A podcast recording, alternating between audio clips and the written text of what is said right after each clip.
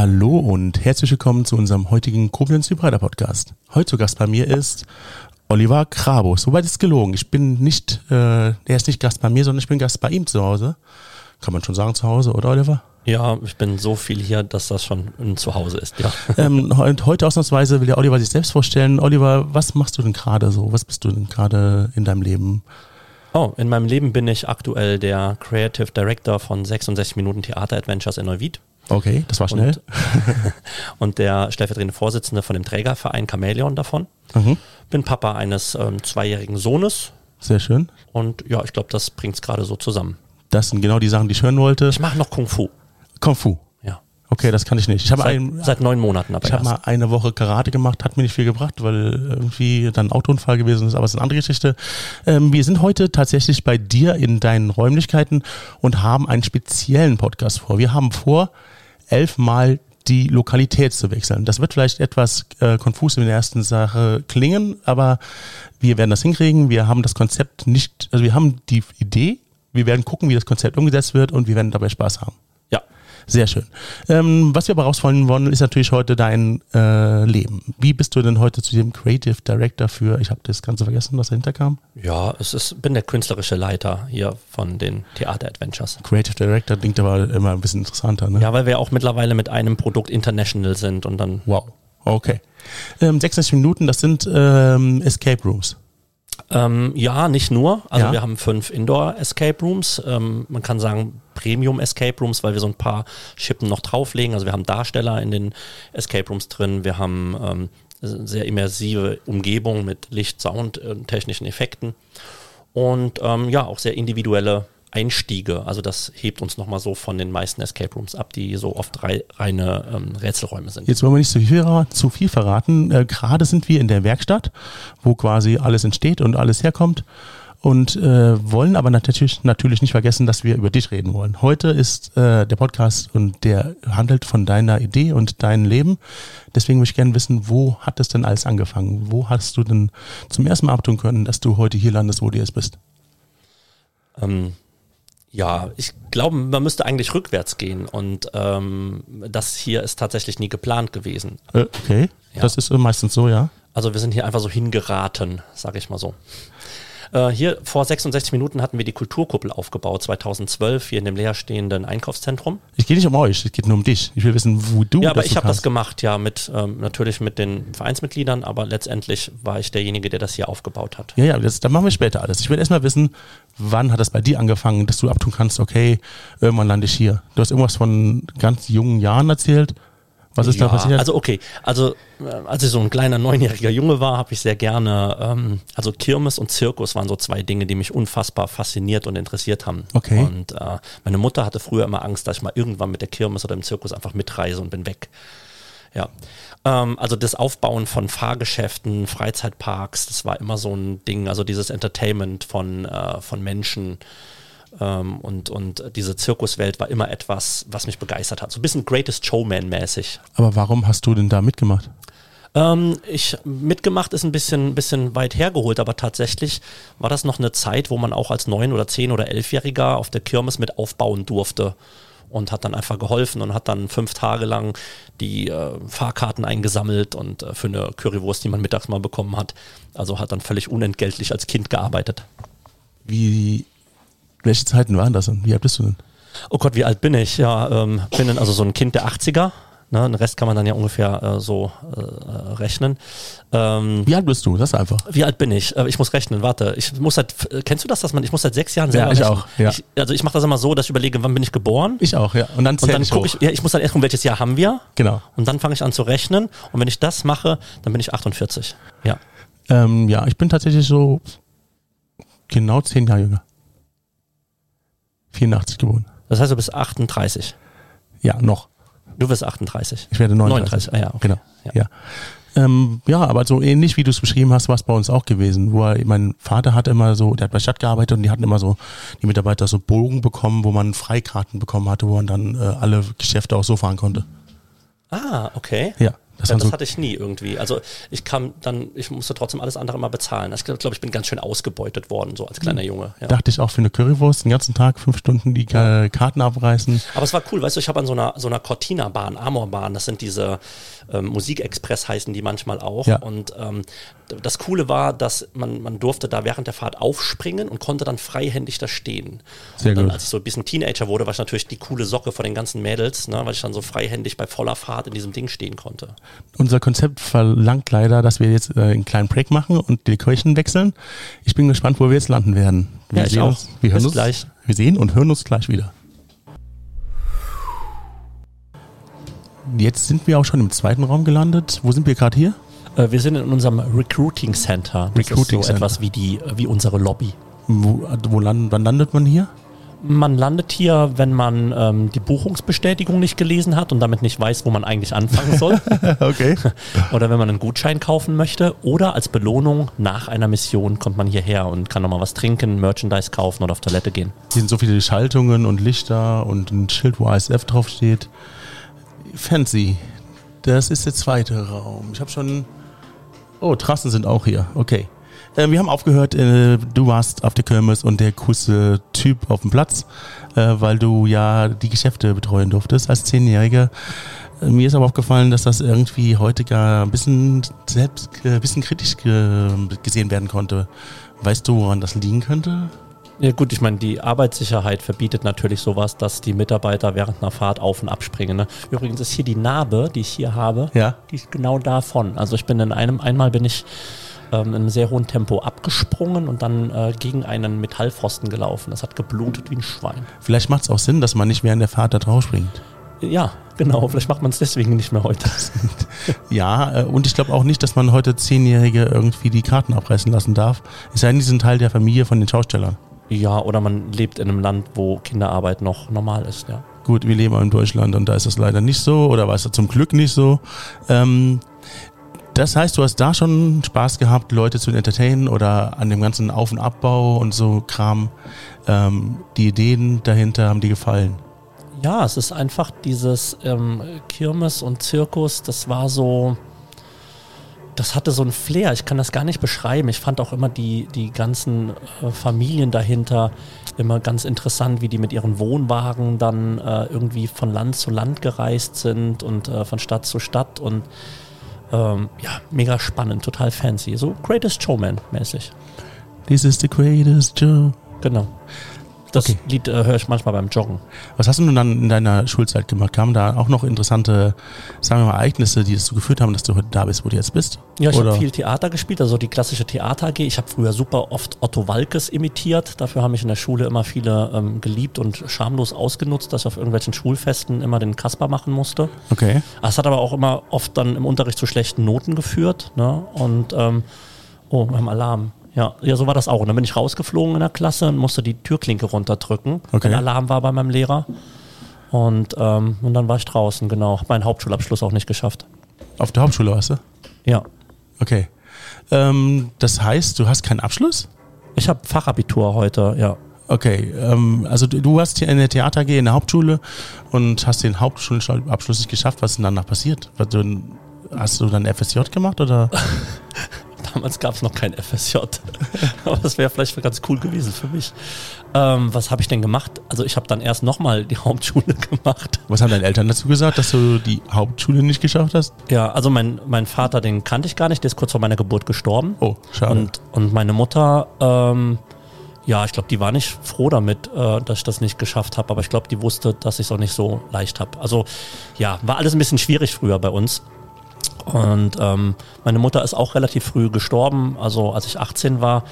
Aber da war ich schon gerade so in der Ausbildung eigentlich drin. Das, das haust du einfach so raus? Was, was ist es ist ja auch lange her. Wir haben ja eben über mein Baujahr gesprochen. Es ist ja jetzt nicht so, als müsste ich in Tränen ausbrechen, weil das Nein. gestern passiert ist. Ne? Es sind aber schon wichtige Ereignisse deines Lebens, die ja, man... total, die mich ja auch geprägt haben. Aber, aber, sie sind lange her. Was, ja. Also jetzt klingt das ein bisschen äh, wie polemische Nachfrage, aber wie war das, als äh, ohne Vater aufzuwachsen? Ich kann mir das gar nicht vorstellen. Ähm ich glaube tatsächlich, dass das erst in den letzten drei Jahren schwierig wurde, okay. als ich selbst Vater wurde und dann festgestellt habe, dass mir natürlich so der eigene Vater gefehlt hat. Also diese Frage, wie ist man als Vater? Ne? Mhm. Ähm, ich, für mich war das ja normal, mir hat ja nichts gefehlt. Das war für meine beiden Geschwister schlimmer. Die waren sechs und acht, als er gestorben ist. Das ist natürlich, äh, die hatten ja schon einen Teil vom Vater und du kanntest halt nicht. Äh, Genau, ich kannte ihn nicht, von daher hat das mir nicht gefehlt. Ne? Okay, das ist natürlich interessant. Hm. Ja, also- Interessant, ja. Nein, also ich kann mich gar nicht vorstellen. Ich bin, ich bin ja mit Vater aufgewachsen und der lebt zum Glück heute auch noch. Ähm, meine Mutter auch nicht mehr, aber das ist eine andere Geschichte.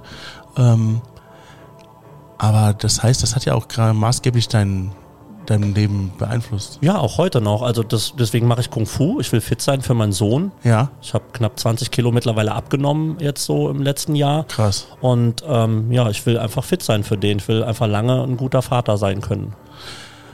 Was hast du denn gemacht, nachdem du die Hauptschule dann doch geschafft hast?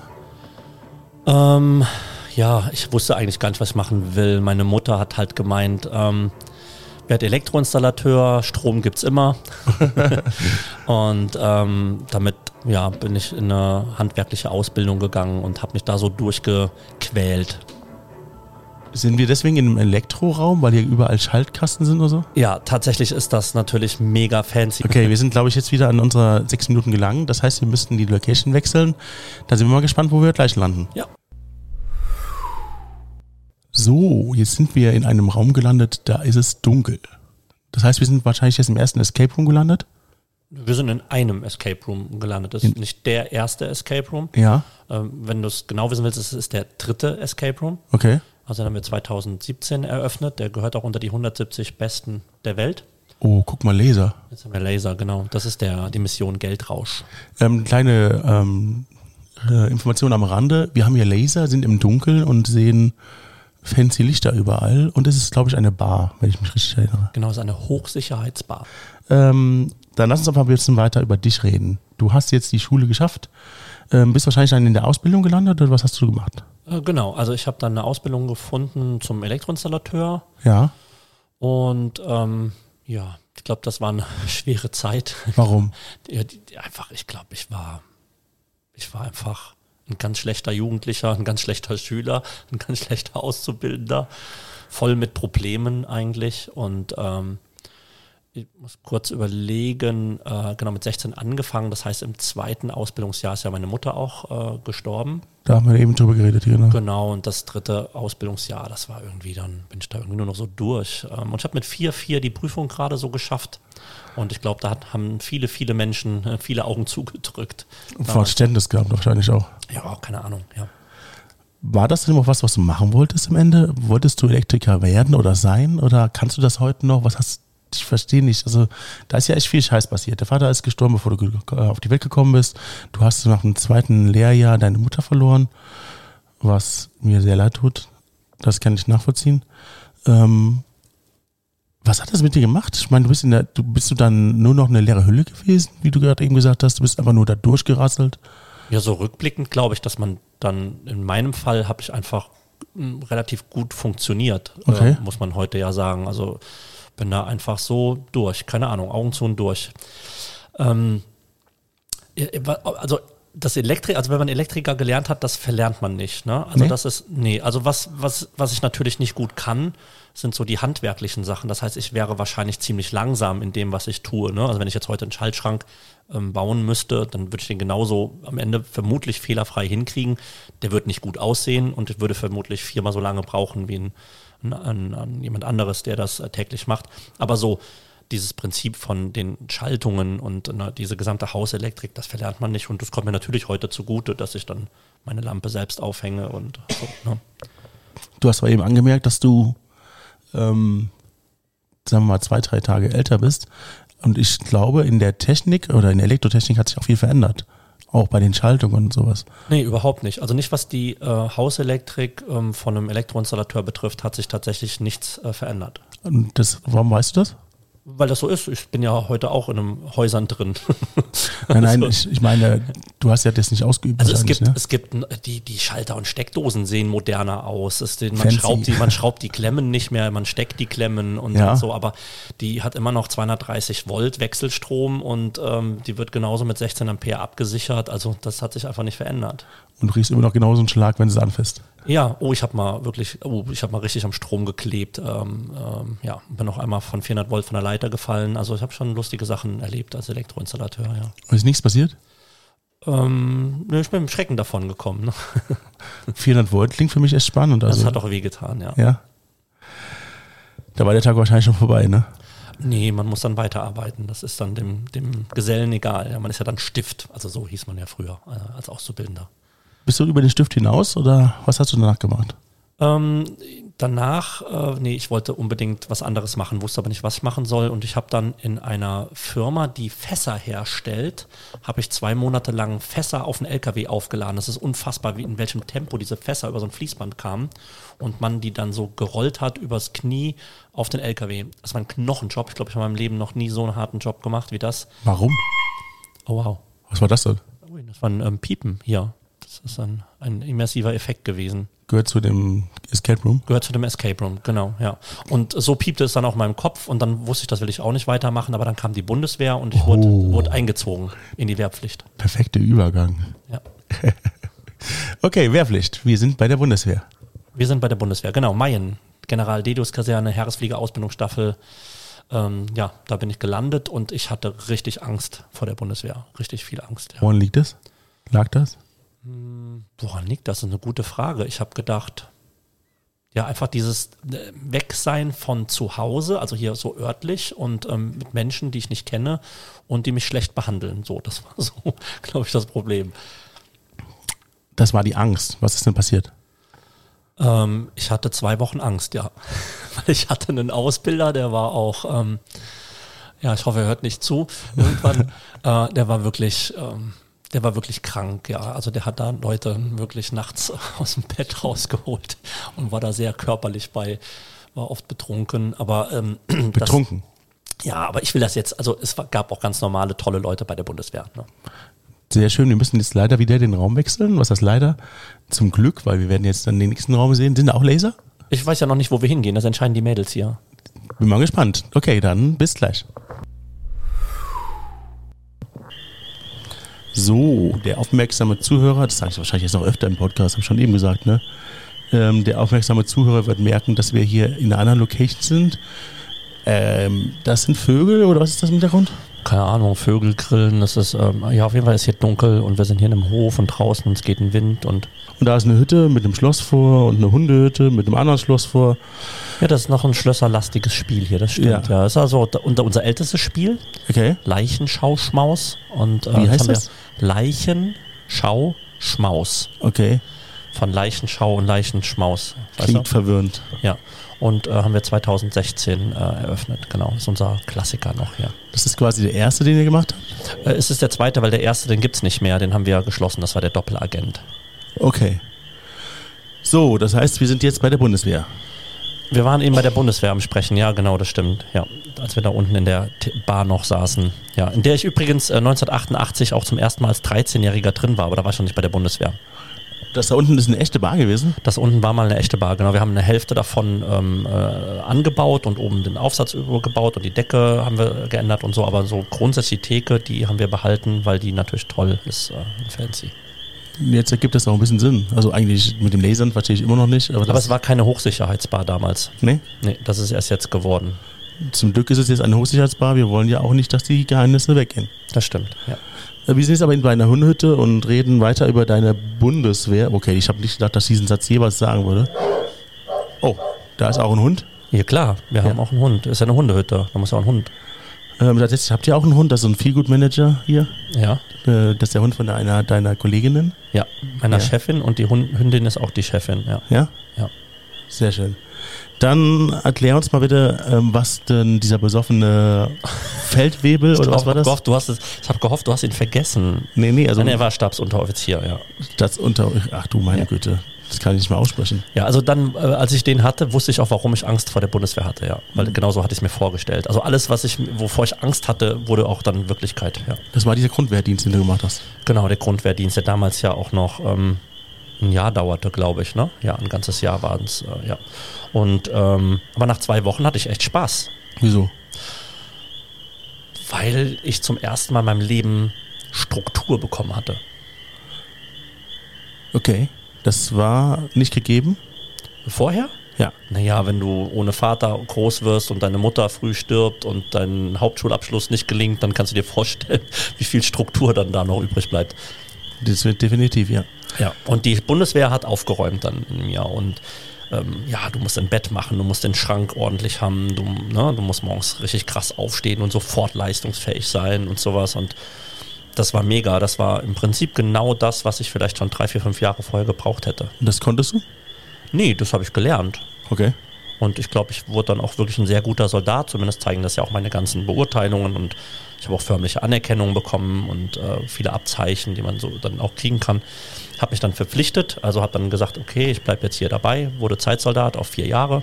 Mhm. Bin dann selbst in die Unteroffizierlaufbahn gegangen. Und was macht man dann bei der Bundeswehr vier Jahre? Ähm, also das kommt darauf an, wo du bei der Bundeswehr bist. Ich war halt in einer Ausbildungskompanie, in einer Ausbildungsstaffel und deswegen hatte ich mich dazu entschieden, Ausbilder zu werden. Und ähm, ich habe dann im Grunde vier Jahre ähm, Soldaten ausgebildet. Also hast du das gemacht, was der besoffene Staatsunteroffizier? Stabsunteroffizier gemacht hat, genau Ja. nur, dass ich äh, nicht das gemacht habe, was er gemacht hat, sondern ich habe es gemacht, was man dann zeitgemäße Menschenführung nannt, nannte Okay. bei der Bundeswehr. Aber du warst auch besoffen. Nee, ich war nicht besoffen. Also ich war auch, wow, ist ein Schlüssel rausgekommen, hast du gesehen? Oh, was mache ich mit diesem Schlüssel? Ähm, vermutlich könntest du ein Schloss damit öffnen. Aber ich sehe nur ein Zahlenschloss. Ah, Ja. da, da ist ein Schloss. Ja, zum Beispiel, genau. Machen wir aber jetzt mal nicht auf, oder? Nee. Ich weiß nicht, was hinter dieser Tür ist. Kommt der random immer um die, genau um diese Zeit dann heraus? Ja, wenn jemand hier sitzt und einen Podcast aufnimmt, Daran liegt das. Mhm. Also quasi der Bonus. Wenn du einen Podcast aufnimmst während des Escape Rooms, äh, Dann kommt der Schlüssel. Escape Rooms, kommt Schlüssel aus der Regenrinne gefallen, ja. ah, da kam der raus. Der kommt aus der Regenrinne, ja, du hast nur nicht aufgepasst. Und wie kommt der wieder rein? Dafür braucht man einen Game Master oder einen Game Masterin. Game Masterin würde ich eher sagen. Ja, heute haben wir nur Game Masterinnen hier. Genau, drei hübsche Game Masterinnen. Genau, die Nele, die Luisa und die Laura. Die Nele, die äh, Luisa und die Laura. Ja. Ich kann sie nur nicht einordnen, wer wer ist. Ja, das ist auch nicht so schlimm, da können wir gleich mit Namensschildern noch nacharbeiten. Lange Rede, kurzer Sinn, Bundeswehr hat dir gefallen, vier Jahre hast du gemacht und Ja. du wolltest dann äh, der nicht besoffene Typ sein, der die Leute äh, triezt und äh, zu dem äh, Leistungen bringt, die sie vorher nicht erahnt haben. Ja, genau. Ich glaube, ich war ein ganz guter Ausbilder. Also ich habe wirklich auch so tolle Abschiedsgeschenke von diesen Gruppen, die ich ja dann immer drei Monate hatte, äh, bekommen. Ich hatte mal eine völlig übergewichtige Gruppe, da waren elf von zwölf über 100 Kilo. Okay. Und ich war völlig fit und durchtrainiert und dachte so, oh mein Gott, das war meine erste Gruppe. Was bekomme ich da für schwere Kerle? Aber die waren so cool, die haben so Gas gegeben. Das war einer der krassesten Gruppen, die ich da je hatte. Die waren einfach geil. Jetzt hast du vier Jahre genossen, ein äh, Ausbilder zu sein. Warum hast du damit aufgehört? Ähm, ich sollte eigentlich verlängern auf zwölf Jahre. Also ich hatte auch eine Feldwebelstelle angeboten bekommen. Ja. Und dann kam aber der Bosnienkrieg. Und dann habe ich gesehen, wie zum ersten Mal deutsche Soldaten beschossen wurden. Und dann habe ich so gedacht, oh, das ist aber doof. Will ich nicht. Will ich nicht. Ja. Ja, Und dann bist du raus aus der Bundeswehr. bin ich raus aus der Bundeswehr. Was macht man denn, wenn man jetzt zivil wieder ist? Äh, Ja, erstmal ist das echt die Hölle, wenn du als Soldat wieder ins Zivilleben kommst. Ähm, Ja. ist nicht so einfach. Okay, dann reden wir gleich drüber. Wir sind hier auch in diesem Raum fertig für jetzt. Bin gespannt, wo wir es gleich landen werden. Ich auch. ja, also dem aufmerksamen Zuhörer ist sicher aufgefallen, dass wir schon wieder die Location gewechselt haben. Ja, Dennis, wir sind hier in, der, in unserer Kapelle Okay. und man hört, es regnet draußen ein bisschen. Ja. Ich sehe einen Stromkasten. Wir stehen hier an einem Sarg. Tatsächlich, ja. Ja. Oh, das ist jetzt, hier gibt es ein paar witzige Anekdoten, weil dieser Sarg ist ähm, aus der Musical-Produktion Evita von der, mit der Landesbühne Rheinland-Pfalz gemeinsam. Das haben Okay. wir aufgeführt. Ähm, und dann hatten wir diesen Sarg eben noch. Ne? Und hinter dir dieses Kreuz Ja. ähm, ist auch von uns ähm, eine Eigenproduktion. Und zwar ähm, ist das von dem Theaterstück Nichts, was im Leben wichtig ist von Janne Teller. Das ist eine Jugendtragödie Okay. ein Jugenddrama und ähm, genau, und diese beiden Sachen hatten wir noch im Fundus und dann haben wir gedacht, okay, bauen wir eine Kapelle drumherum. Und jetzt haben wir hier die Wände gebaut mit den Fenstern und dieser Decke und dieser Tür und ähm, sind in einer Kapelle. Ich würde gerne auch nochmal die Worte sagen. Aufmerksamen Zuhörer wird aufgefallen sein, dass wir im Hintergrund gerade auch eine kleine Atmo haben. Denn es regnet. Wir haben ein Gewitter. Oh, das hat darauf gehört. Ja, manchmal hört das Wetter auch auf, sehr gut. Genau. Äh, was nicht aufhört, ist dein Leben. Und in deinem Leben sind wir tatsächlich auch ein bisschen weitergeschritten. Und jetzt bist du im zivilen Leben. Was hast du denn jetzt gemacht? Ja, erstmal hat mich die Realität eingeholt, ne? Oh, jetzt haben wir Gewitter. Das war doch passend. Ja. Ja, weil ähm, ja, jetzt kommt dieser Arbeitgeber mit der Struktur, ne, der ist dann auf einmal plötzlich ähm, weg. Und ähm, du musst wieder ins Zivilleben finden und die Schwierigkeit ist, dass dir zum Beispiel so ein Wort wie Bitte abtrainiert wird ne, bei der Bundeswehr. Mhm. Das ist in der Befehlskette gehört das nicht hin und die Art und Weise, wie man mit Leuten spricht untereinander, ist bei der Bundeswehr auch äh, berechtigt, äh, ein anderer Ton und eine andere Sprache. Aber damit äh, fällst du natürlich draußen auf die Nase. Das heißt, viele Menschen waren dann draußen von mir natürlich ein bisschen überrascht, wie krass ich dann da so mit meinem Ausbilderton versucht habe, äh, Land zu gewinnen. Ja. Ich, was, ich, was ich nicht verstehe, ist, du bist ja aus der Bundeswehr ausgeschieden oder du hast dich entschieden, nicht mehr ähm, Langzeitsoldat äh, zu sein. Zeitsoldat, ja. Zeitsoldat. Ähm, zwölf Jahre wäre dann Langzeit gewesen. Oder? Das ist dann auch äh, Zeitsoldat nur auf zwölf Jahre. Berufssoldat ist dann ähm, danach, ja. Okay. Ähm, hast du denn schon währenddessen einen neuen Job gefunden oder gesucht und was hast du gesucht? Also es gibt so ein, ich weiß nicht, ob das heute noch so heißt, das nannte sich damals Berufsförderungsdienst und die, ähm, dieser Berufsförderungsdienst, der guckt, was kann man mit dem Soldat machen, dass der wieder eine Wiedereingliederung ins Zivilleben schafft. Ja. So. Und dann hat man bei mir halt geguckt, ich hatte eine Ausbildung als Elektroinstallateur und ähm, hat man halt gedacht, dass ich in der IT gut aufgehoben wäre. Hä?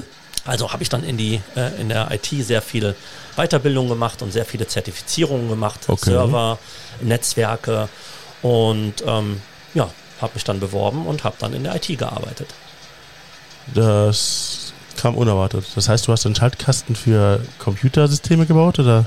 Nee, ich habe dann tatsächlich Computersysteme konfiguriert, Server aufgesetzt und ja. Äh, Netzwerke ähm, aufgesetzt, aufgebaut, administriert, gewartet, gepflegt. Ja. Wie war das jetzt so? Naja, was cool war, war, was halt gleich war, dass ich auch Schulungen im äh, IT-Bereich gehalten habe. Das heißt, ich war dann im Prinzip Ausbilder jetzt dann in der IT. Was dir auch vorher gefallen hat in der Bundeswehr? Ja, es hat mir schon ganz viel Spaß gemacht. Und ähm, aber Warte kurz, das ist ein bisschen laut gerade. Das Gewitter, ja. Ja, genau. Und das war halt ähm, das Gewitter in der IT, dass das so unglaublich ein hohes Tempo hat und so schnell hat geht. Er nicht gemacht. ne? Hat er nicht gemacht, ja. Doch, hat er gemacht. Und ähm, ich glaube, ich mochte die IT-Welt mit den Menschen da drin so gar nicht. Also es hat mir einfach keinen Spaß gemacht, weißt du? Also ja. diese Leute, so ganz viele waren im Anzug und so Sesselpupser und alle waren, waren was Besonderes und so. Es waren so ein bisschen wie die Banker, irgendwie, wie ich mir die immer so vorgestellt habe. Ja da habe ich mich nie so drin wohlgefühlt. Es war so eine ganz andere Welt. Wer fünf Minuten mit dir zusammen ist, weiß, was du meinst. Ah, okay. Ja. Ja. ja. Das ist schön, ja. Ich nehme das mal als Kompliment. Das ist ein Kompliment, ja. Okay, super, danke. Ähm, Oliver, wo bist du denn dann? Wie lange? Ah, stopp. Also meine Frage ist ganz einfach eigentlich. Du bist jetzt bei der IT und es hat dir nicht gefallen. Die logische Konsequenz ist, okay, ich bleibe noch zehn Jahre in dem Job. Nein, was hast du gemacht?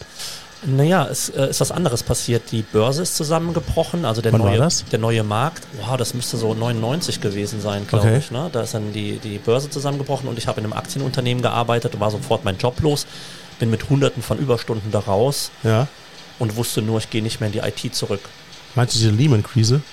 Ich kann es dir nicht mehr sagen, weil wir hatten ja zwei große Börsenkrisen. Ja. Ich, ähm, äh, ich weiß es nicht mehr genau. Es war auf jeden Fall eine, die den neuen Markt, so nannte sich das damals alles, niedergerissen hat. Okay. Genau. Ja, und dann war ich arbeitslos und äh, hätte natürlich wieder in einer IT äh, locker arbeiten können, aber ich wollte da nicht mehr hin zurück. Und hm. dann hatte ich eine kleine Lebenskrise, die dann auch ähm, ja, eine Beziehung, ähm, in der ich war, auch beendet hat. Und ähm, wow. Mein Herz fing an zu klopfen und ich dachte so, jetzt musst du was Neues machen. Äh, die Lebenskrise, können wir darauf zurückkommen? Was ist, warum Lebenskrise? Ähm, die Lebenskrise war die, dass ich gemerkt habe, dass ich, dass das alles, was passiert, dass ich das nicht, äh, nicht wollte. Also es war diese IT, dieser Druck, diese IT-Welt war okay. sowas, was äh, gedrückt hatte. Und ich glaube, ich hatte dieses klassische Vorstellung, wie eine Beziehung laufen muss. Ne? Also ähm, heiraten, mein Haus, mein Boot, mein Pferd ne? und mhm. sowas. Und ich habe gemerkt, da, dazu war ich einfach nicht bereit. Und, und noch nicht so weit. Nee, und dann habe ich mich verlobt und habe aber nicht geheiratet. Macht man nicht, aber habe ich gemacht. Ja. Okay. Ja. Und das war die Krise. Ähm ja, das war eine Krise, genau, weil das war dann auch noch, ähm, ja, gab dann noch ein bisschen Ärger im Freundeskreis, weil ja, bin dann mit einer anderen Frau durchgebrannt und äh, okay. also alles, was man nicht so macht. Und, äh, Reden wir da gleich drüber weiter, weil wir sind leider bei den sechs Minuten, aber ich bin gespannt, was gleich kommt. Ich auch. Jetzt sind wir im Wohnzimmer. Das sieht hier für mich sehr typisch für ein Escape Room aus. Also überall Hinweise, wahrscheinlich alles soll irgendwie verwirren und soll irgendwie wichtig sein und ist wahrscheinlich nicht so wichtig, wie es eigentlich aussieht. Hast du schon mal ein Escape Room gespielt? Ja. Ach ja. Ah. Ja. Und da sehen die Escape Rooms so aus, also So sah der aus. So sah der tatsächlich so wie dieser hier. Ja. oh, dann haben wir den nachgebaut wahrscheinlich. Nein, nein, nein, nein. Es gab ein Foto, es gab ein paar, ja, viele Hinweise. Okay. Manche waren sehr verwirrend und nicht hilfreich. Aber das ist ja gut, man muss ja auch nicht irgendwie sofort zum Ergebnis kommen, ne? Ja, das stimmt, ja. Ja. Aber hier gibt's ganz klassisch keine Schlösser. Mhm. Also nicht klassisch eben. Also klassisch wären hier alles voller Schlösser. Hier gibt's kein ein, einziges Schloss. Das so ist ein praktisch. Vorhängeschloss. Da, wo ich drin war, da gab es fünf oder sechs Vorhängeschlösser. Ja. Hier gibt's kein einziges, wie du siehst. Ja. Das zeigt dann, dass hier alles computergesteuert ist. Da ist eine Truhe, die hat ein Schloss. Oder ist das auch computergesteuert? Okay, damit haben wir das auch geklärt. Die Truhe ist auf.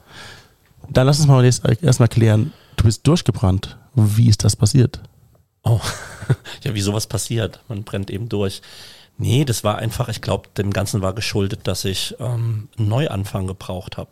Ich Okay. brauchte einfach was Neues und ähm, musste mich neu so sortieren und orientieren. Mir ist ja meine Struktur weggebrochen, sag ich mal so. Ne? Aber mir war auch klar, dass dahin kein Zurück geht, zur Bundeswehr, kein Zurück in die IT. Ich war auf der Suche. Ich war auf der Suche nach mir. Wer bin ich? Wer will ich sein? Wie will ich sein? Und mir ist auch klar geworden in dieser Zeit, dass mein Leben bis dahin so dazu geführt hat, dass ich keine Zeit hatte, mir Gedanken um mich zu machen, weil halt die Dinge alle so passiert sind mit dem Tod meiner Mutter, der plötzlich kam, die Bundeswehr, die ja ähm, mit der Wehrpflicht sich gemeldet hatte. Und äh, so war ich ja immer diesen äußeren Dingen ausgesetzt und musste reagieren auf das, was dann kam. Und jetzt war ich aber am Machen. Ne? Und jetzt war ich zum ersten Mal in der Lage zu sagen, nee, ich mache jetzt mein Ding. Und wenn das jetzt heißt, dass ich meine Beziehung verändere, dass ich in einen neuen Beruf gehe, dass ich umziehe, dann mache ich das. Was heißt denn äh, durchgebrannt? Nach Spanien oder Nein. mit wem? Ist das eine andere Frau gewesen? Äh, ja, es war eine andere Frau, ähm, die auch heute nicht mehr die Frau meiner Seite ist. Also es, äh, aber es war alles für mich sehr wichtig, diese Veränderung. Und die hat dazu geführt, dass ich mein Fachabitur nachgemacht habe. In dem gleichen Ort oder woanders? Schon hier in, äh, in, in Rheinland-Pfalz, also ich bin jetzt hier nicht weit weg. Also das war Okay. dann in Bassenheim, dann war ich mal in Koblenz und in Mayen. Also ich bin in dieser Zeit relativ viel umgezogen. Mhm. Und ähm, man konnte dann erst die äh, Abschlüsse in der IT machen. Also die Berufsbilder gab es noch nicht. Also habe ich meinen Abschluss zum IT-Systemelektroniker nachgemacht, um es abzuschließen. Also um zu sagen, ich habe den jetzt als Gesellenbrief, aber ich arbeite nicht mehr da drin, habe mein technisches Fachabitur gemacht und damit war für mich so, konnte ich meine berufliche Geschichte abschließen für mich und sagen, das ist jetzt fertig und jetzt kommt was Neues und dann habe ich mich entschieden, auf die Schauspielschule zu gehen. Das kam jetzt unerwartet. Ja, für mich auch. Oh wow. Oh. Wow. Der Staubsauger ist einfach angegangen. Das war unerwartet, genauso unerwartet Das war genauso unerwartet. Ja, ich habe auch nicht damit gerechnet. Das hast du aber sehr gut gespielt. Wieso Theater? Ah, ja, warte mal, du warst ja in der, in der Hauptschule in der Theater-WG. Ja, genau. Also jetzt kommt alles wieder ne, zurück. Also ich Ja. war, ein Kind und Kirmes und Freizeitparks und war immer auf der Bühne und Otto Walkes und habe alles Ja, nachgespielt und passt. Theater gespielt. Mein erster Kuss habe ich in der Theater AG gehabt. Romeo und Julia? Nee, es war, es war einfach ein selbstgeschriebenes Stück von einem Lehrer, ja. Aber da wurde ich zum ersten Mal, aber nicht auf der Bühne, sondern als alle, wir sollten aufräumen und wir sollten die, das Licht noch ausmachen. Und es war ein Mädchen, die war zwei Klassen höher, die hat mich zum ersten Mal geküsst. Wie war's? Feucht. Und eklig, wie das beim ersten Kuss manchmal so ist, ja. Es war feucht und eklig. Und Es halt hat mir erst später angefangen zu gefallen. und ohne Liebe. Völlig ohne Liebe, ja. Ja. Also es war einfach nur, ja. Du bist jetzt auf der Schauspielschule mit deiner Liebe? Oder? jetzt ja nicht mehr, ne? aber damals war ich dann auf der Ich Schauspielschule. meine in der chronologischen Reihenfolge. Ja, in der chronologischen Reihenfolge bin ich dann auf die Schauspielschule. Genau, ich habe meinen vierten Beruf angefangen äh, zu, hinter mich zu bringen, ja. Wie kam es da so? Ich glaube, das war, ich wollte das für meine Persönlichkeit äh, haben. Also ich wollte meine Persönlichkeit entwickeln, ich wollte auf die Suche nach mir gehen und eine Schauspielausbildung. Du machst 40 Stunden die Woche nichts anderes als dich mit dir zu beschäftigen, mit deiner Emotion, mit deiner Gedankenwelt, mit deiner Körperlichkeit, mit deiner Stimme, mit deiner Sprache, mit deinem Denken, mit deinem Fühlen. Und da geht man sich ganz schön auf den Keks. Also das ist schon krass, drei Jahre, 40 Stunden die Woche sich mit sich selbst zu beschäftigen. Also ist deine persönliche Entwicklung dabei sehr vorangeschritten. Ja, ich würde sagen, man ist sich schon mehr bewusst dann, ja. So. Aber das ist zu viel, dass man das dann auch so im, im Alltag und im Leben direkt einsetzen kann. Ne? Man ist halt immer irgendwie an seinen Grenzen. Man, man, man erarbeitet ähm, Rollen, die nichts mit einem zu tun hat und manchmal erarbeitet man Rollen, die haben ganz viel mit einem zu tun.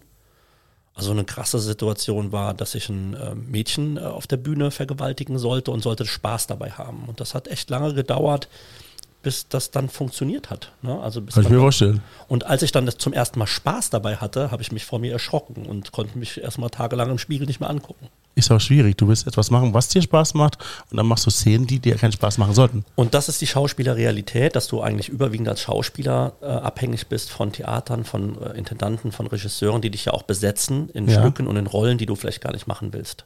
Und deswegen war für mich auch recht früh klar, ich will da drin nicht arbeiten. Perfektes Timing. Wir sind jetzt wieder bei unseren sechs Minuten vorbei. Genau, und die Tür hatte sich für mich dann geöffnet beim Theater Koblenz damals. Oh, er hat wieder eine Übergabe. Oh, der Übergang wieder. Gut, dann lass uns im nächsten Raum mal gucken, was passiert.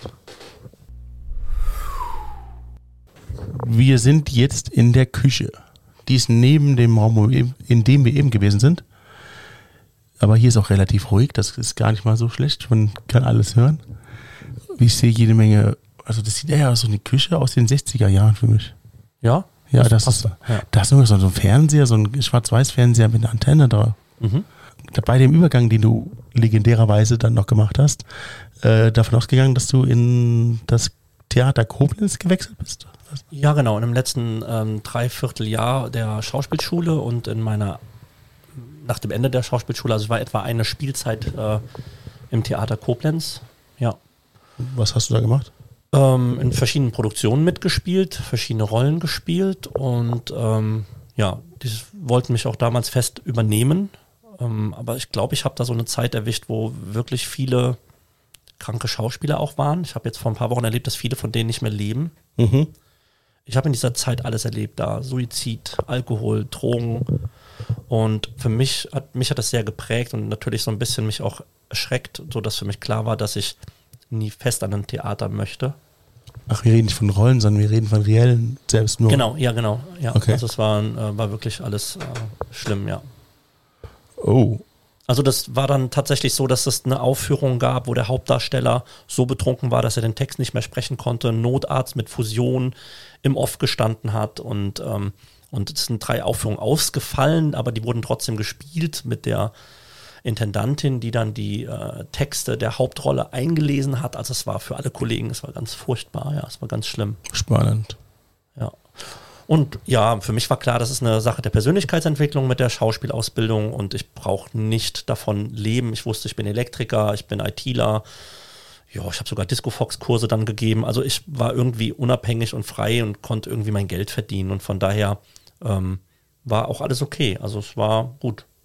Aber du bist ja dann kein Schauspieler mehr gewesen. Nee, ich bin kein Schauspieler gewesen. Das war aber auch nicht schlimm, weil ich das nicht so forciert habe. Und das hat mir auch nicht gefehlt. Ich habe ähm, da immer noch nicht so gewusst, wo ich hin will und habe dann so ein bisschen IT gemacht und IT-Kurse, bisschen Videoproduktion und dann habe ich Disco Fox Tanzkurse gegeben und dann Was für eine Zeitspanne ist das, die wir gerade besprechen? ah, vielleicht ein, eineinhalb Jahre. Das war halt einfach noch auch so die Zeit, wo ich die Schauspielschule mitfinanziert habe. Mhm. Weil das ist ja auch krass, ne? Also wenn du dann selbst kein Geld verdienst und musst aber 40 Stunden die Woche in der Schule sein und hast danach aber noch ähm, Hausaufgaben auf und Sachen, die du lernen musst für, keine Ahnung, Theatergeschichte oder du musst äh, Rollentexte lernen und sowas und hast ja auch wenig Zeit dann ähm, deine, äh, dein Geld dafür zu verdienen, um die Schule zu bezahlen. Ja. Deswegen war es ganz gut, dass ich so viele Standbeine hatte. Und ein bisschen was ist dann halt so noch übrig geblieben. Oh, da ist eine Schranktür aufgegangen, das ist verrückt. Oh mein Gott. Ja. Ja, ich sag ja, es Ist ist da irgendwas kaputt oder? Nee, es ist computergesteuert und ähm, vermutlich ist das immer, wenn jemand so hier da sitzt, wo du sitzt und so guckt, dann geht die Schranktür auf. Soll ich mal reingucken? Guck mal rein, ich weiß gar nicht, was da so drin liegt. Okay, da ist noch mehr Zeug drin. Ja. Streugut. Und das ist irgendwas mit äh, guten Appetit steht da drauf. Ja, ist ja auch eine Küche. Ja. Und Brotzeit. Das ist irgendwie so, ein- so, ein, so ein Fleisch, Analogfleisch. Ja, ist ein altes Wort, ja. Ja. Ja, und dann äh, hat sich tatsächlich für mich eine neue Tür eröffnet. Dann ist was ganz Verrücktes passiert. Ich habe an der VHS einen Theaterkurs gehalten Mhm. mit ähm, fünf Amateuren, die damals äh, Theater spielen wollten. Wir waren dann schnell so über zehn Und daraus ist der heutige Trägerverein Chamäleon geworden. Also wo wir jetzt gerade uns befinden. Nee, wir befinden uns hier nicht bei Chamäleon, sondern wir befinden uns bei 66 Minuten. Also das kam noch später, aber Okay. Ja, ohne Chamäleon kein 66 Minuten, genau. Und ohne den VHS-Kurs kein Chamäleon und ohne die Schauspielschule kein VHS-Kurs und so weiter und so weiter. Du konntest also mit dem fünf Menschen, mit denen du zusammen etwas aufgebaut hast, dann auch Geld verdienen. Nein, nein, ich habe ähm, als Honorarkraft da nur im Prinzip ja in der VHS gearbeitet.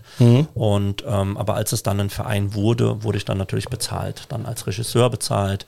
Ähm, die Stücke, ich habe ja Stücke geschrieben, habe inszeniert dann ähm, auch und genau. Das heißt, du wurdest dann vom Schauspieler zum Regisseur. Ja, ich habe dann Auftragsarbeiten plötzlich bekommen. Also ich musste eine, eine Stadtführung hier für die Stadt Neuwied schreiben und ähm, habe dann für den Kultursommer Rheinland-Pfalz zwei Stücke geschrieben, die wir inszeniert haben. Und ähm, ja, plötzlich war ich Autor und äh, plötzlich war ich Regisseur. Ja, Wie ist das passiert? das weiß ich gar nicht. Es war einfach da. Es ist einfach so passiert. Es ist einfach so passiert. Ich war irgendwie zur falschen Zeit am falschen Ort. Oder zur richtigen Zeit. ja, weiß man nicht genau. Ja. Dann warst du ein Multitalent, hast dann auf einmal alles gemacht und Ich glaube, ich bin Autodidakt. Ich glaube, ich lerne sehr schnell neue Dinge und bin sehr, ja, lernwillig und interessiert und innovativ. in welchem Jahr befinden wir uns gerade? 2006. 2006. Ja. Okay. Was ist dann passiert? Der Verein wurde größer und größer Mhm. und wir wurden in der Region sehr bekannt. Wir haben die Rommersdorf-Festspiele hier stark bespielt, ähm, mit immer, keine Ahnung, vier ausverkauften Aufführungen. Hm, Die wir hatten immer mehr Sponsoren auch. Und die Banken sind irgendwie mit, ähm, haben uns gefördert und unterstützt. Und äh, wir bekamen einen Kulturpreis, den Lions-Preis äh, habe ich bekommen und den Verein bekommen. Und dann entstand eine sehr intensive Zusammenarbeit mit der Landesbühne Rheinland-Pfalz Mhm. und mit dem Schlosstheater Neuwied. Und ich wurde als Regisseur ähm, für die Stücke dort engagiert. Märchen, Erwachsenenstücke und Musicals. Dann warst du jetzt im Stadttheater. Und dann war ich im Theater in Neuwied, genau. Ach, sechs Minuten. Ich habe vergessen, dass wir sechs Minuten schon vorbei haben wieder. Wahnsinn, ne? Krass. Ich war, ich war gerade so vertieft in deine Geschichte. Das war so toll. Ja, danke. du, da brauchst du nicht weinen. Brauchst du ein Taschentuch? Ja, bitte. Wir müssen in den nächsten Raum. Ich Schnell. weiß. Lass uns in den nächsten Raum gehen. So, jetzt sind wir im Schlafzimmer. Ja, hallo, wir liegen auf dem Bett. Hello, hey sexy lady. Mm. Ja, das, äh, warte, ich muss gerade nachdenken, wo wir waren. Ja, Navid, du bist im Theater. Genau. Also viele ähm, Produktionen in der Landesbühne Rheinland-Pfalz, im Schlosstheater Neuwied. Ja, Und ähm, da gab es ähm, Inszenierungen, die ich äh, alleine ohne Chamäleon dort gemacht habe. Aber es gab auch äh, Inszenierungen mit Chamäleon zusammen. Mhm. Unter anderem Evita, da habe ich dir eben den Sarg von gezeigt. Genau. Ähm, es gab das Musical Hair ähm, und äh, ja, ein paar kleinere Sachen, die wir auch da aufgeführt haben. Seelengift äh, und das waren Eigenproduktionen äh, von uns. Genau. hast du die geschrieben? Ähm, ja, also Seelengift hatte ich auch geschrieben, auch 18 äh, war ein Stück, das ich geschrieben hatte. Das ist hier auch in Neuwied so ein bisschen durch die Decke gegangen und hat uns bekannt gemacht, kann man sagen. Mhm. Es war auch ein Jugenddrama. Ähm, genau, und ähm, dann waren wir eigentlich so in aller Munde hier und äh, dann kam der äh, damalige Fürst zu Wied äh, auf mich zu und hatte hier von diesem leerstehenden Einkaufszentrum im Prinzip berichtet. Also wir haben uns hier getroffen und sind durch alle Räume durch. Und seine Idee war, dass wir das praktisch beleben, kulturell. Okay. Und das sollte ich dann verantwortlich machen.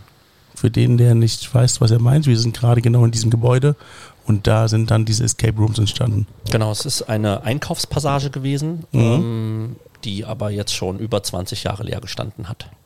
Und du hast dem einen neuen Sinn gegeben. Ja, genau. Wir haben dann die Kulturkuppel ähm, praktisch eröffnet und das war dann ein Ort äh, für Kleinkunst, ähm, für Poetry Slams, äh, für Konzerte, aber auch für kleinere Theateraufführungen, die wir hier gemacht haben. Und ein Highlight darin war das schreckliche Schlachthaus Schlabbeck. Das war ein Horrorhaus auf drei Etagen. Man war dann so eine ganze Stunde unterwegs ähm, und hatte dann fast 50 Darsteller äh, sich gegenüberstehen. Das war quasi so die ersten äh, Idee, die hier in das Gebäude dann einen neuen Lebenshauch eingebracht hat. Genau, also auch alle Veranstaltungen waren wirklich ausverkauft. Also das ist auch wirklich gut angenommen worden und gut gelaufen. Mhm. Aber der, das Problem war, es gab kein betriebswirtschaftliches Konzept dahinter, sondern wir waren eigentlich Verein und haben alles ehrenamtlich gemacht. Mhm. Und der Verein ist da, kann man sagen, echt dran kaputt gegangen, weil es einfach so viel Arbeit war und uns aufgefressen hat. Also wir sind in der Mitgliederzahl extrem gewachsen. Also es gab schon immer mehr Leute, die mit angepackt haben. Aber es war hinter den Kulissen, blieb ich verantwortlich und äh, für all, alles. Und es war einfach viel zu groß und zu viel, ohne dass es Angestellte gab. Genau, das war das ähm, Hauptproblem. Aber es, ist, es hat funktioniert bis zuletzt. 2015 ist der Fürst plötzlich unerwartet ähm, verstorben. Okay. Und damit war das Ende der? Kulturgruppe. Oh, das Beil ist gefallen. Ein Ball ist gefallen. Ja. Das kam jetzt ein bisschen gemein gerade, weil der Fürst auch gerade gestorben ist. Ne? Also der ist, nicht Das um, ist ja, der ist nicht umgebracht worden, aber manche Ähm, Übergänge sind nicht so gut. nee, ja. sind nicht so gut, war ein bisschen makaber. Ja. Ähm, aber tatsächlich hat das dazu geführt, ähm, dass wir das Ganze einstellen mussten. Mhm. Es gab Insolvenzverwalter, ähm, äh, nicht Insolvenzverwalter, Entschuldigung, äh, es gab ähm, Nachlassverwalter, so. Und ähm, die waren mit den Konditionen, mit denen die Vereine hier drin waren in dem Gebäude, wir waren nicht die einzigen, nicht einverstanden. Mhm.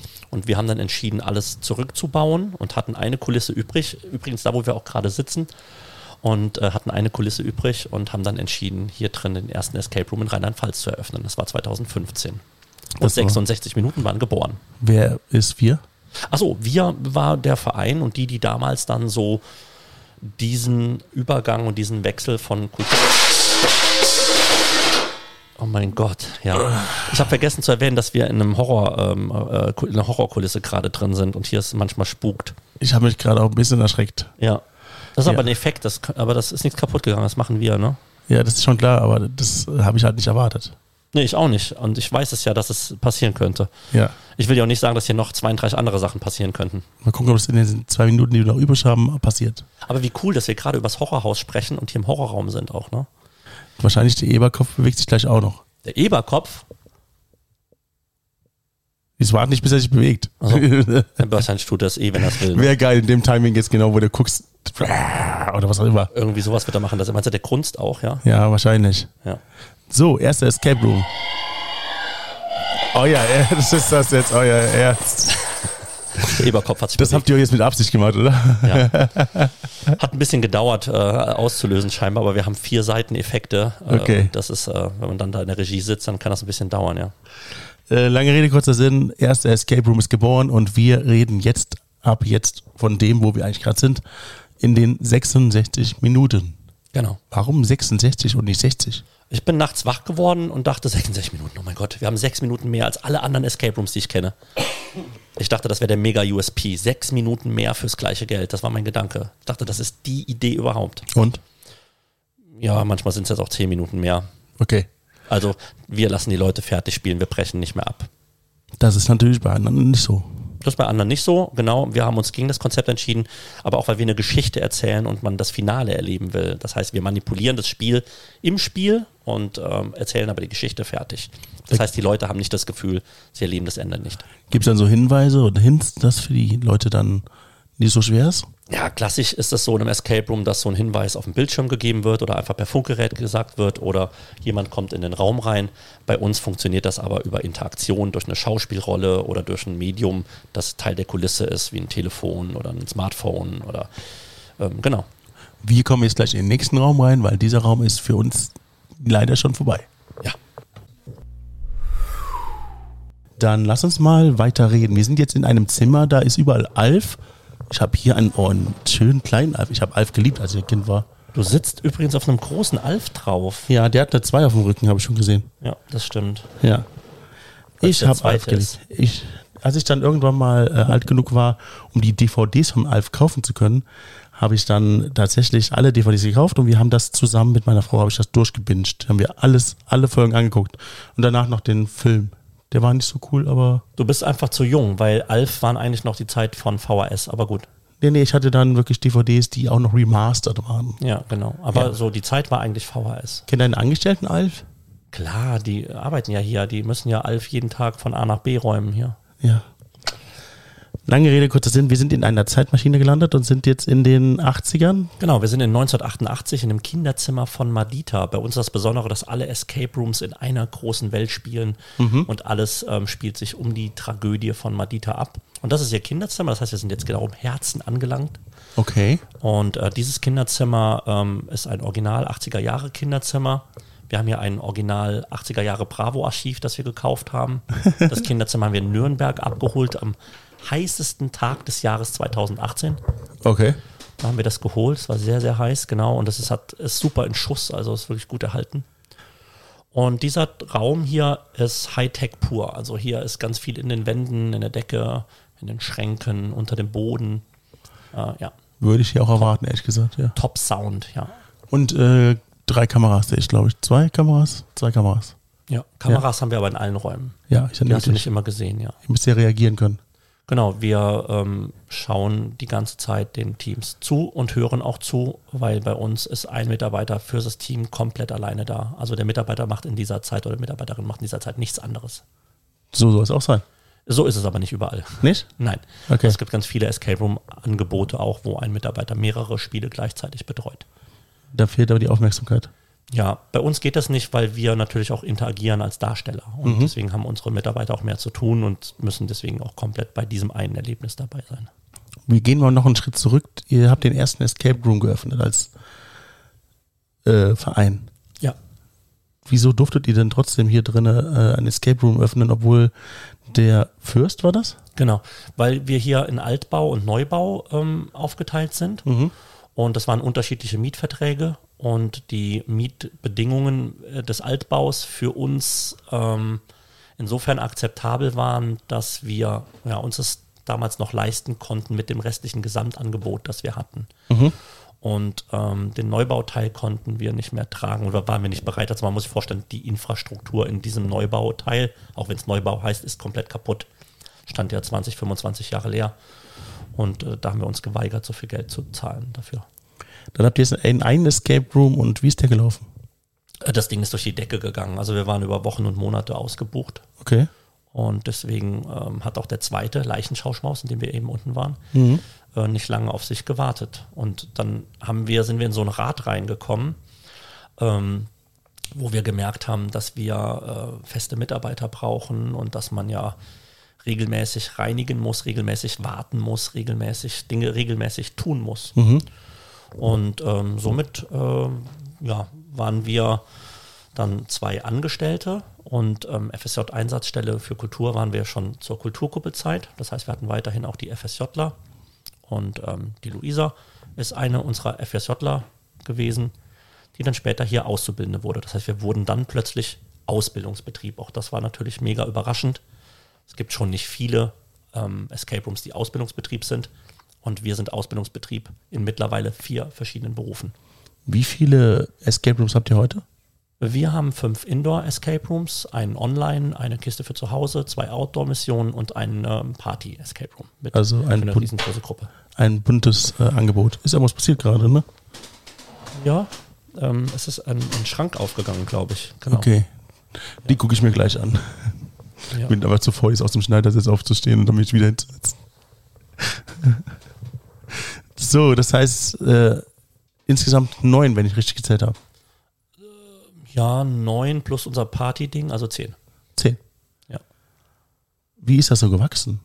Ja, einfach jedes Jahr was Neues draufgepackt. Ne? Und dann wurden wir immer mehr Leute und immer mehr Mitarbeiter. Und ähm, ja, aber das Besondere war tatsächlich auch diese Geschichte mit dem Ausbildungsbetrieb, weil das natürlich dazu führt, ähm, dass das ganze Wissen, ähm, die gesamte Technik auch hier aufgebaut ist. Das heißt, wir haben hier ein sehr hohes äh, Wissen, hier ist nichts zugekauft. Ähm, wir entwickeln alles selbst, aber können auch alles selbst warten und pflegen. Wir hatten vor ein paar Wochen mal. Oh wow. Jetzt ist hier die Decke runtergekommen. Also wenn sowas zum Beispiel nicht funktionieren würde mehr technisch, ja. dann wären hier alle Mädels in der Lage, das komplett auch ohne mich wieder in äh, hinzubringen. Das heißt, hier kommt mir zugute, dass ich mal Elektroinstallateur war und ITler war und deswegen bringe ich hier die Kreativität, die ich als Schauspieler und Regisseur habe und äh, die technischen Sachen zusammen. Mhm. Und mein Team ist daran gewachsen und dann können die, auch wenn ich mal im Urlaub bin, trotzdem so einen kompletten Raspberry Pi, der ausgefallen ist und äh, die Datenbank zurückspielen und ein Recover vom Backup machen und so. Oh, geil. Ja. So muss es sein. Ja, hier oben sind 40 Relais, die geschaltet werden, ähm, nur hier. Und ähm, ne, 40 Lautsprecher, 80 Relais, sowas. 40 Lautsprecher, 80 Relais, die hier gesteuert sind. Ja, und die können, die können sowas. Wir sind jetzt auch in diesem Raum wieder am Ende und gehen in den nächsten. So machen wir es. So machen wir es. Vielen Dank. So, jetzt sind wir in einem Raum gelandet, wo sehr viel Platz ist. Ja, Was ist das für ein Raum? Das war früher der Workshop-Raum und unser Saal für ähm, kleinere Aufführungen und Poetry Slams. Und irgendwann haben wir den verkleinert und es ist immer noch der größte Raum. Es ist jetzt der Spiegelsaal, der ASF, der Anti-Schlabbeck-Force. Ist das auch ein Escape Room? Ähm, es ist ein Teil unseres Party-Warm-Ups Enter the Bar. Also man kann ja mit bis zu 66 Leuten unsere Bar erobern und dann da bis nachts feiern und hat dann Servicekräfte und Catering und sowas alles mit dabei, wenn man das möchte. Die Bar unten? Genau, das Okay. gehört dann so ein bisschen zusammen. Ja. Das startet hier. Ähm, aber es ist auch unser Eventraum für Kindergeburtstage, Junggesellenabschiede. Hier gab es schon Stripperinnen und Stripper. Okay. Hier gab es schon vier Sterne-Koch. Ähm, hier gab es schon äh, eine Judo-Box und äh, Karaoke. Also das ist ein richtiger Veranstaltungsort. Das ist ein quasi. Veranstaltungsort, genau. Ich habe aber hier auch schon sehr viele Marketing-Sachen ähm, äh, Sachen gehabt und wir haben hier schon Firmen gehabt, die hier über Leinwand ihren äh, Mitarbeitern in anderen Räumen zugeguckt haben, als Assessment, als ähm, Teambuilding, die mit einem äh, Coach, mit einem mitgebrachten professionellen Coach das gemacht haben oder mit uns als Coaches und äh, gemacht haben. Wir haben ja auch dann ein Whiteboard und einen Moderationskoffer und Internet und dann kann man hier einen Stuhlkreis aufbauen, wir können hier verschiedene Tische aufbauen, also wir haben verschiedene Bestuhlungskonzepte und das ist ein sehr multifunktionaler Raum hier. Krass. Ich habe gedacht, das wäre auch so ein Escape Room einfach. Weil wir ihn thematisiert haben und der ist thematisiert in unserer Welt. Man sieht da oben hängen die Präsidentinnen der letzten 30 Jahre der ASF. Mhm. Genau. Da hinten hängt Madita ähm, wieder am Bild, hier hängen die Gründer der ASF und äh, dadurch wirkt das Ganze natürlich auch wie ein Escape Room, ja. Du hast einmal zu oft ASF gesagt. Was ist ASF? Anti-Schlappback Force, habe ich eben aber auch schon gesagt. Warum heißt das? äh, Ja, weil das Schlachthaus Schlabbeck, das war ja der Anfang damals, der Schlachter Schlabbeck und die Anti-Schlabbeck-Force, die kämpft fürs Gute und gegen den Schlachter Schlabbeck. Also ist der Schlachter Schlabeck böse. Das ist eine Ansichtssache. Man, wir tauchen sehr tief in der Familiengeschichte hier ein bei dem Amulett. Also wir haben ja ähm, eine Trilogie geschaffen, das erst, äh, erste dreiteilige Konzept in Deutschland. Das sind drei Spiele, die man hintereinander wegspielt. Viele kommen von sehr weit her und spielen die an einem Tag hintereinander. Und da taucht man sehr tief in die Familiengeschichte ein und man lernt auch viel über die Kindheit von Schlachter Schlabbeck kennen und erfährt, warum der so ist. Lass uns mal ein bisschen über Preise reden. Wie teuer ist es denn sowas äh, zu besuchen bei euch? Zu günstig. Das wollte ich auch hören, aber wie teuer ist ein Escape Room? Was kostet sowas? Also ein klassischer Escape Room liegt so bei etwa 30 Euro pro Person. Das ist so das Mittel, kann man sagen.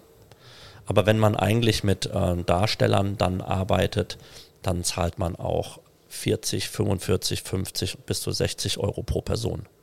Ist das dann abhängig vom Escape Room?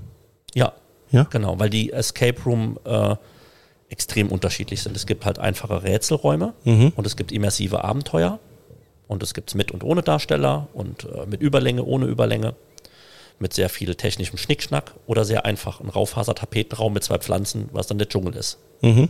So. Und diese Unterschiede gibt's und ähm, deswegen gibt es auch ein bisschen Unterschiede im Preissegment, aber wir sind eigentlich zu günstig, weil wir äh, kosten genauso viel wie andere Escape Rooms hier in der Region auch. Nur mit diesem ganzen Zusatzschnickschnack, den wir hier noch machen. Und den fancy Kram mit Sachen von der Ecke, Decke runter. Und Alf, ganz wichtig, Alf. Ja, wir sind bestimmt der einzige Escape Room der Welt mit Alf. Nee, keine Ahnung, aber, ja. aber wir haben Alf auch, ja. Nein. Vielleicht der einzige mit einer Zeitmaschine.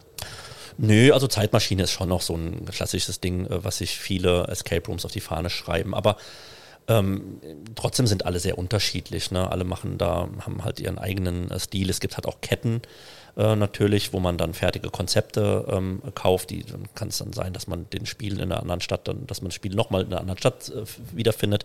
Hier das ist halt alles unique. Wir haben zwischen einem und zweieinhalb Jahre je Abenteuer daran gearbeitet. Es sieht auch sehr komplex aus. Ich werde auf jeden Fall wiederkommen und diese ganzen Escape Rooms besuchen. Mach das. ähm, bin gespannt, wie es dann laufen wird. Was kannst du mir noch erzählen über die ganzen Räume? Ach, ich weiß gar nicht, ob unsere Räume ich so spannend finde. Tatsächlich finde ich alles so Backstage so krass, weil das hebt sich von vielen Escape Rooms ab. Weißt du, viele Escape Rooms werden betrieben von jemand, der hauptberuflich was ganz anderes macht, Mhm. also nicht davon leben muss Ja. und der dann ähm, vielleicht Minijobber hat, die dann eingesetzt werden, wenn eine Buchung drin ist. Und wir haben hier so einen riesen Personalapparat eigentlich schon. Das ist ein großes Problem auch Warum? Weil du hohe Personalkosten hast. Das heißt, wir haben ja die ähm, Vollzeitangestellten, wir haben die FSJler, wir haben die Auszubildenden, die produzieren ja Kosten, auch wenn keine Buchung da ist.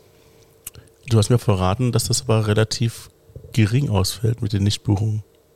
Das habe ich wo gesagt. Du hast gesagt, äh, die sind immer sehr erfolgreich mit dem, was ihr tut und Ja, beim Doppelagent habe ich dir das gesagt, aber wir haben Ja. ja nicht über Corona gesprochen. Okay. Also Corona hat tatsächlich viel kaputt gemacht. Okay. Ja, also ähm, das muss man einfach so sagen. Es war vorher so ein, wir sind gesünder gewachsen. Ne? Also wir hatten dann ein Spiel, waren ausgebucht sehr lange, dann kam das zweite Spiel, wir waren sehr lange ausgebucht. Und das hat schon bis 2018, 2019 so einen extremen Höhepunkt auch erreicht, wo die Buchungslage überhaupt kein großes Problem war. Und wenn du dann ein Jahr geschlossen bist, und in Summe war es das mit Corona, Richtig. Dann haben wir danach gemerkt, dass wir vorher nie Werbung gemacht haben. Also wir haben, ähm, wir haben im Prinzip vom Empfehlungsmarketing gelebt. Das heißt, jeder, der hier gespielt hat und begeistert war und hat es dem Nächsten erzählt oder hat uns weiter verschenkt mit Gutschein. Ähm, das heißt, wir mussten uns nicht um neue Besucher kümmern.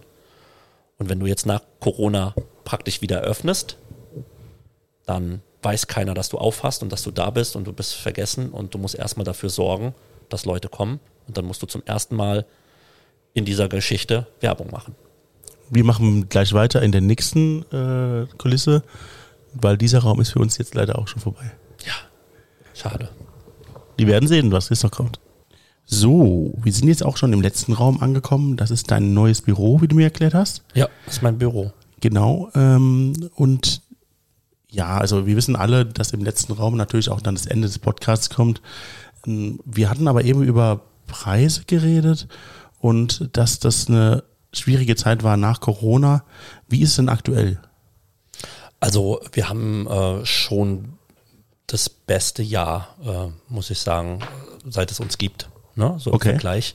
Aber der Sommer ist immer ähm, schwächer als der Winter. Das ist aber generell bei Escape Rooms so. Also daher gehen auch immer mehr Escape Room Anbieter dazu, auch Outdoor-Missionen zum Beispiel anzubieten.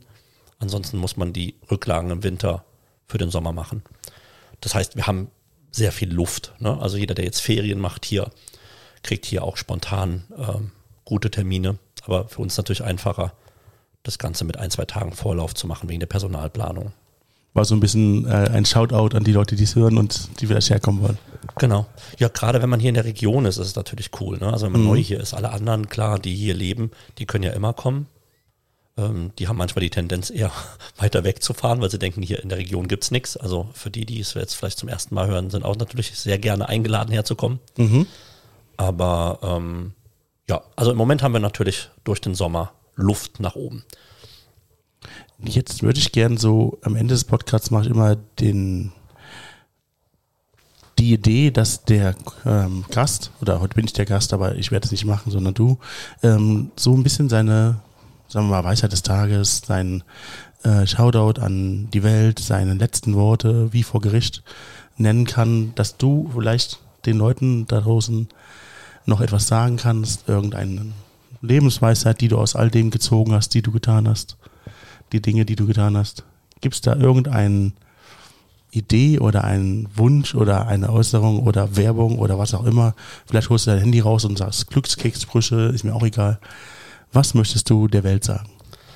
Oh Gott, ich weiß nicht, ob die Welt darauf gewartet hat zu hören, was ich der Welt zu sagen habe. Naja, ist der Podcast geht über dich. Das ist Aber ich sag mal so, ich meine, mir ist jetzt auch heute nochmal so ein bisschen klar geworden, ne? Dies, die Biografie, die ich hatte hierhin, mich hierher geführt hat. Und so rückblickend ähm, würde ich allen Kindern und Jugendlichen da draußen sagen, ähm, dass es sich lohnt zu kämpfen für sich und ähm, sich nicht ja, kleinkriegen zu lassen, sondern an Träume zu glauben. Ich musste mir ja viel anhören, wie du bleibst ja bei nichts, du bist, machst ständig was anderes und so. Und aber genau das hat ja hierzu geführt, ne, dass ich diese breite, dieses breite Spektrum einfach so für mich dann auch beruflich hatte, hat mir ja hier geholfen für 66 Minuten. Und so ein Satz, den ich immer sage, ähm, es geht nicht, gibt's nicht. Ne?